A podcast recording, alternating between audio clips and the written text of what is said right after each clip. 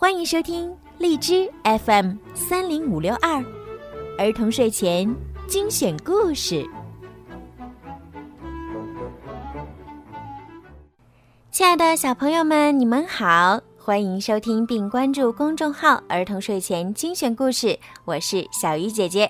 今天呢，小鱼姐姐要继续给大家讲鼹鼠的月亮河的故事。今天呢，已经是鼹鼠的月亮河的。最后一集了哟，来吧，咱们一起来听故事，《鼹鼠的月亮河》第二十七集，完结篇。米迦的爸爸和哥哥们很成功的挖掘好了城里的下水道，因为他们画的图纸非常好，而且他们的挖掘本领确实非常棒。米迦一直在忙着发明各种各样的东西。他就像变魔法一样，咕里咕说：“但是他比魔法师高明。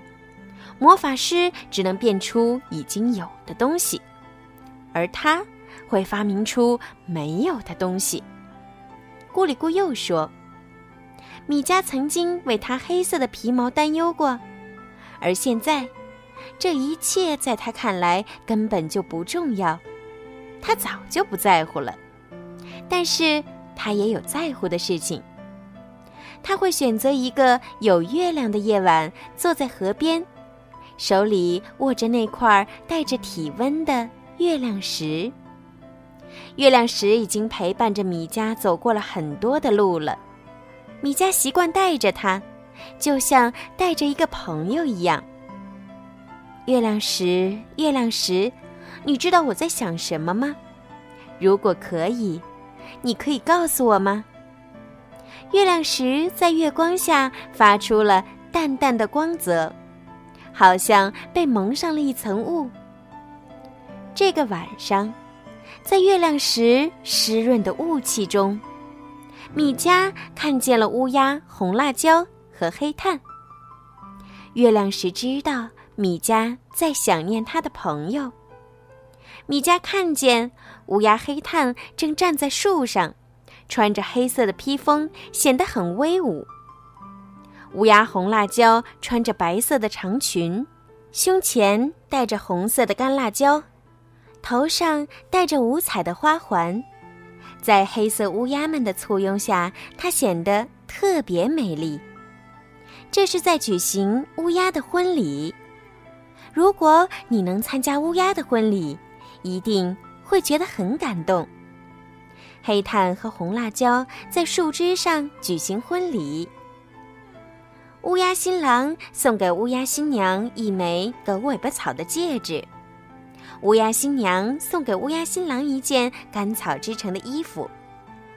这时候，黑炭脱下他黑色的披风，红辣椒给黑炭穿上金黄的干草衣服。但是红辣椒的衣服还没有来得及织完，还剩下一个袖口。黑炭把衣服穿在身上以后，红辣椒还在织着。这个婚礼就必须等红辣椒织完袖口才能继续举行。大家耐心的等着，就算好心的乌鸦妈妈也不会上去帮助红辣椒的。这真是一个漫长的婚礼呀！他们的婚礼还没有结束，月亮石的雾气就已经散了。祝你们幸福，米迦对着天空说。这时候，天边飞来几只乌鸦，他们是乌鸦坡的乌鸦吗？米迦想，总有一天，乌鸦坡的乌鸦。会找到到达月亮河的路，他们会成群结队的飞到这里来的。好啦，小朋友们，鼹鼠的月亮河的故事呀，小鱼姐姐就全部都给大家讲完了。大家呢还可以再期待小鱼姐姐讲下一个好听的故事吧。记得哟，给小姐姐的公众号“儿童睡前精选故事”点点关注，同时呢，要记得帮小姐姐多多的转发、评论和点赞。这样的话呢，就会有更多的小朋友可以听到小姐姐讲故事啦。晚安，宝贝们。